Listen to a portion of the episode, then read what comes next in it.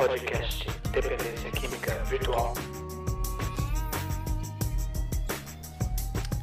Olá a todos, Hammer Palhares falando, hoje para conversar com vocês sobre os princípios do tratamento efetivo. Esse é um material bastante importante e relevante, uma vez que é, é um guia baseado em evidências coletadas é, ao longo das últimas três a quatro décadas. Então, o, o documento que está plenamente disponível no site do National Institute on Drug Abuse, NIDA, é, chama Principles of Drug Addiction Treatment. É, então, é, os princípios do tratamento efetivo, como tem sido é, frequentemente traduzido aqui para o português. Então, esses princípios eles são os seguintes. Em primeiro lugar, a, dependência de álcool e drogas é uma doença complexa, ou seja, diferente de caso para caso, é, com repercussões biopsicossociais, mas é tratável. E essa doença afeta a função cerebral, o funcionamento cerebral e, por consequência, o comportamento. Portanto, as drogas de abuso elas alteram tanto a estrutura em casos mais graves, mas frequentemente a função cerebral, é, e isso resulta em mudanças que podem persistir mesmo após um longo período após cessado o uso. Isso explica porque muitos sujeitos continuam com alto risco de recaída mesmo depois de um período longo de abstinência e mesmo sabendo das consequências devastadoras do uso da substância. Então é importante compreender que é uma doença, né? ou seja, não, não é um problema moral, falta de fibra moral, como frequentemente se vê aí mal reportado, tanto na mídia quanto em, em documentos que correm à, solta na internet. Então, é uma doença complexa e tratável. Em segundo lugar, não há um tratamento único que seja apropriado para todos. Então, ah, o paciente precisa ser internado. Hum, ok, vai funcionar para alguns, mas não vai funcionar para todos. Ah, o paciente não deve ser internado, deve ser tratado no, no CAPS. Vai funcionar para vários, mas nem para todos. Ou seja, nenhum tratamento é único, por melhor que seja, vai é, dar conta da diversidade das necessidades de cada sujeito. Então, é por isso é importante saber parear sujeito, intervenções para chegar no mesmo é, no melhor resultado. Então, qual sujeito que precisa ir para o CAPS, qual precisa ir para internação, qual precisa ir para psicoterapia e farmacologia. Então, ter uma real noção é, de qual é, é, o melhor pareamento faz parte da, da habilidade do profissional com experiência no tratamento de dependências. Em terceiro lugar, as necessidades, as necessidades, necessidades terapêuticas, ou seja, o tratamento precisa estar prontamente disponível. Tá? Eu costumo comparar isso com, é, com uma, uma, pizzaria, ou seja, se essa pizzaria produzir a melhor pizza da cidade, mas demorar muito tempo para entregar, quando a, a, pizza chegar ela já vai estar tá fria e borrachenta e ninguém vai, vai querer. Enfim, por melhor que seja no momento em que ficou pronta. Então, o tratamento precisa estar prontamente disponível e, e não só em termos temporais, mas também geográficos, ou seja, em cidades muito grandes ou com dificuldade de transporte, se o sujeito precisa de, de ir duas horas é, de ônibus ou de transporte público para chegar, isso pode até dar certo no início, mas é, é um grande impedimento para a continuidade do tratamento pelo período necessário para se obter os melhores resultados. Então, o terceiro princípio fala da disponibilidade geográfica e temporal. Quarto princípio: o tratamento efetivo deve atender às múltiplas necessidades do sujeito e não apenas o uso de substâncias é, basicamente, o uso de substâncias acaba levando a consequências em diversas áreas da vida, seja familiar, seja empregatícia, educacional, jurídica. E todas essas necessidades devem ser paulatinamente abordadas para que se tenha um resultado melhor. Quinto princípio fala sobre a permanência no tratamento por um período efetivo. isso é um ponto crítico, ou seja, é preciso de tempo para se cultivar um melhor resultado. Tá? Muitas vezes a gente escuta o sujeito falar: Ah, eu já fiz isso, já fiz aquilo, fui nesse tratamento, já fui na, no CAP, já fui no ambulatório de saúde mental. E quando a gente tira uma, uma história mais detalhada, vai ver que o sujeito foi a uma consulta ou foi uma consulta com o médico, só se expôs à psicoterapia, não chegou aí um mês, ou seja, nem tomou o medicamento por um tempo efetivo. Então, é muito frequente o abandono prematuro do tratamento. Então, por isso, é, é, é a literatura não dá respaldo a, a um resultado terapêutico raramente vai ter um bom resultado terapêutico em tratamentos menores do que três meses, né? para que se haja, se observe uma redução uma parada do uso de substâncias. Então, permanecer em tratamento por tempo adequado é crítico. É? Em seguida, o sexto princípio é aquele que nos adverte que as terapias comportamentais, as quais incluem abordagem individual, em família ou em grupo, são as formas mais comuns de tratamento das dependências e tem mostrado ao longo do tempo a sua efetividade, a capacidade de melhorar a, a, a aderência às outras formas de tratamento. Então, as, as formas de, de tratamento que incluem a psicoterapia, a, a conquista de habilidades sociais ou de enfrentamento do uso de substância, a habilidade de resolução de problemas e a facilitação das relações interpessoais têm ganhado espaço e são efetivas, devem ser é, componente essencial do tratamento é, da maioria, se não da totalidade dos sujeitos. Em sétimo lugar, as medicações de forma complementar, e aqui no tratamento do, da, do uso de substâncias, na maioria da, das vezes, para a maioria dos sujeitos, Uh, o uso de medicamentos tem um papel coadjuvante, não é o central no tratamento, mas também tem efetividade. Em algumas eh, dependências, a, a, a, efetividade tem sido mais claramente eh, observada, como na dependência de nicotina, onde temos uh, os medicamentos como bupropion, nortreptilina e vareniclina, além do, das terapias de reposição de nicotina e também na dependência de opioides e, e de álcool há medicações claramente efetivas. Para dependência de cocaína, de maconha, não há uma clareza na efetividade das intervenções medicamentosas. O oitavo princípio diz que as necessidades é, terapêuticas podem mudar ao longo do tempo. Então, o tratamento individual e o plano terapêutico deve ser acessado de uma forma contínua e dinâmica e modificado conforme essa necessidade muda, as necessidades do sujeito, para garantir que o tratamento encontre é, e reconheça e aborde as necessidades que são mutantes, né? são uh, cambiantes do sujeito. Né?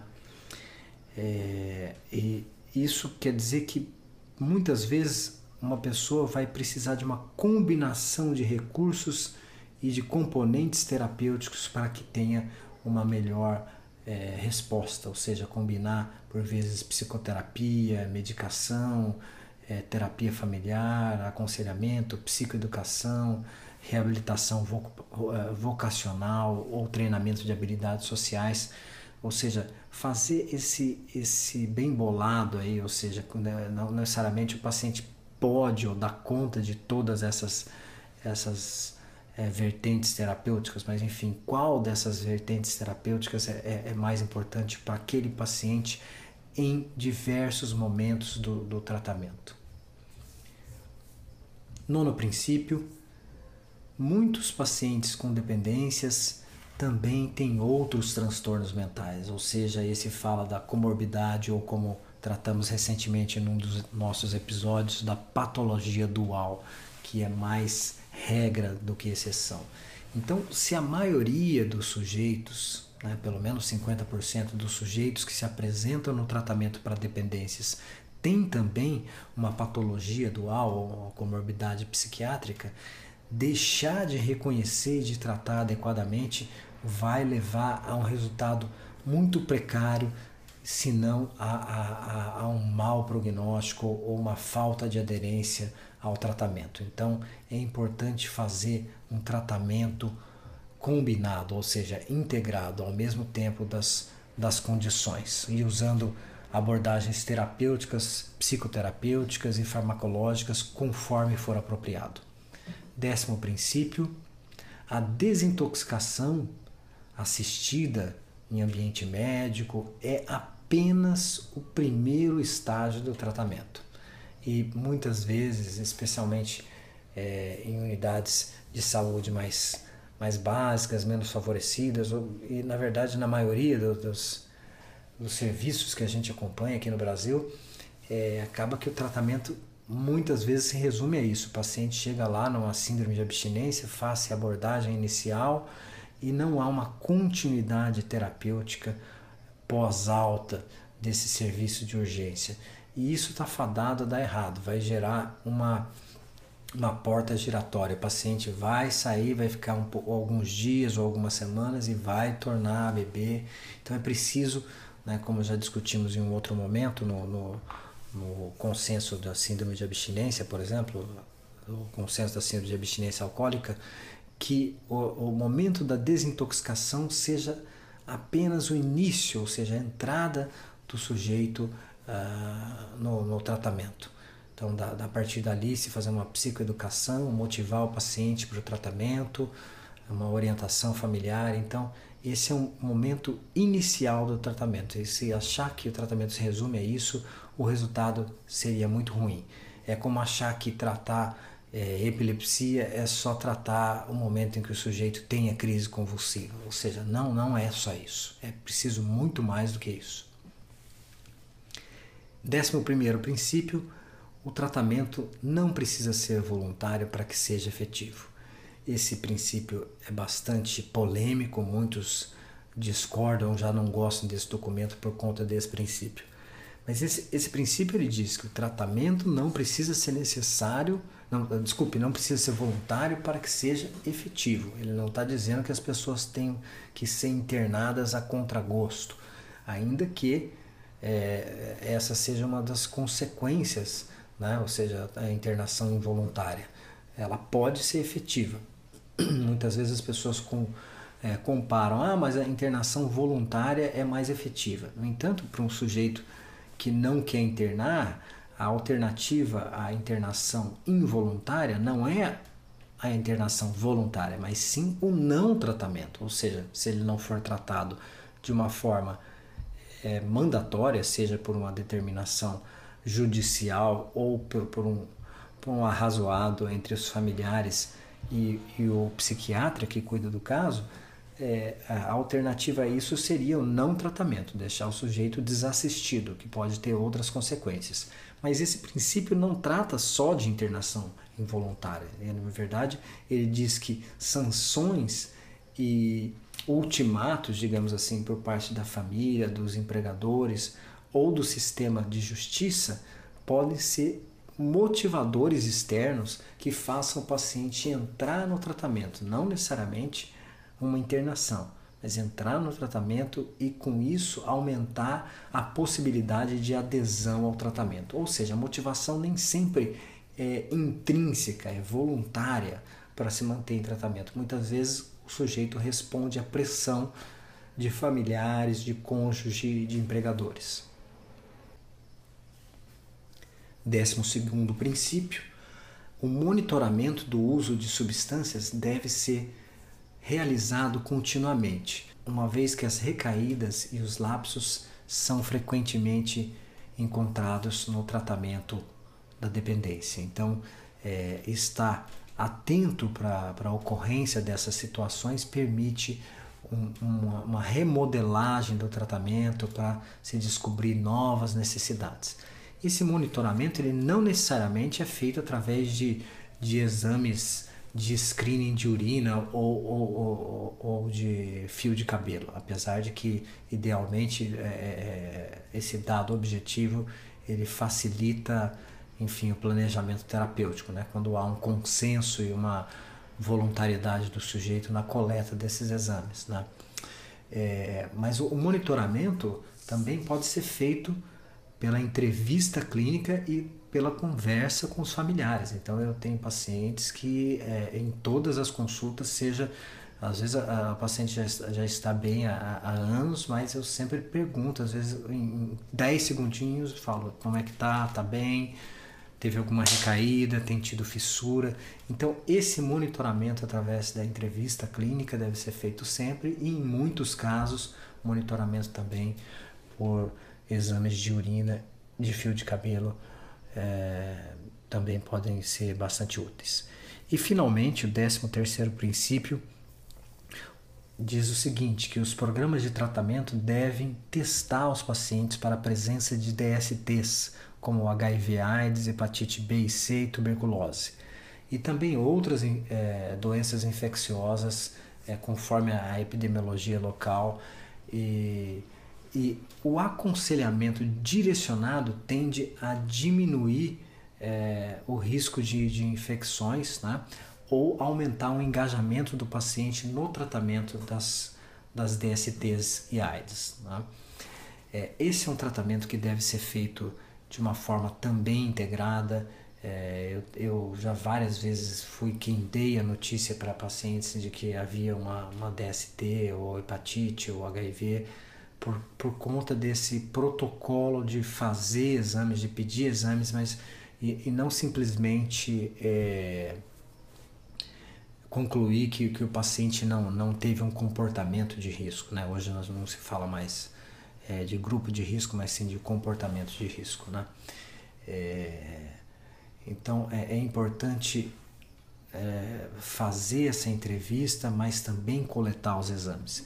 E do mesmo modo, né, o, o, o, o outro lado dessa moeda é que os colegas que trabalham com DSTs e AIDS, os infectologistas deveriam também monitorar e questionar os pacientes sobre o consumo de uso, eh, de, de, das diversas substâncias, uma vez que isso pode gerar ah, mudanças no curso clínico, aumentar a replicação viral, diminuir a aderência ao tratamento pela desorganização eh, relacionada ao uso de substâncias ou, ou piorar a atividade física, a alimentação do paciente, ou seja, novamente aqui a gente vê um entrelaçamento entre, é, entre o, o, o, uso de substâncias e, uma doença, mas aqui não estamos falando de comorbidade psiquiátrica e sim de uma comorbidade física, ou seja, as DSTs, que novamente é, é uma relação bidirecional e que precisa ser abordada de forma integrada e ao mesmo tempo. Bom, é, esse foi um podcast bem simples, falando sobre os princípios do tratamento efetivo. E o motivo da gente trazer esse assunto à baila é a importância dele, é, no sentido de, do quanto isso ajuda a que cada profissional monitore a sua prática, veja quais os princípios precisam ser reforçados na sua prática, enfim, precisam ser mais bem compreendidos e auxilia também na conversa com familiares, porque muitas vezes eles perguntam: e aí, o que, que funciona? O que, que tem de evidência? E esses princípios auxiliam, de um modo geral, não para todos os casos, mas de um modo geral, a delinear como deve ser um tratamento bem feito, bem desenhado e bem sucedido. É isso, pessoal. Um abraço a todos e até o próximo podcast. Um abraço. Tchau.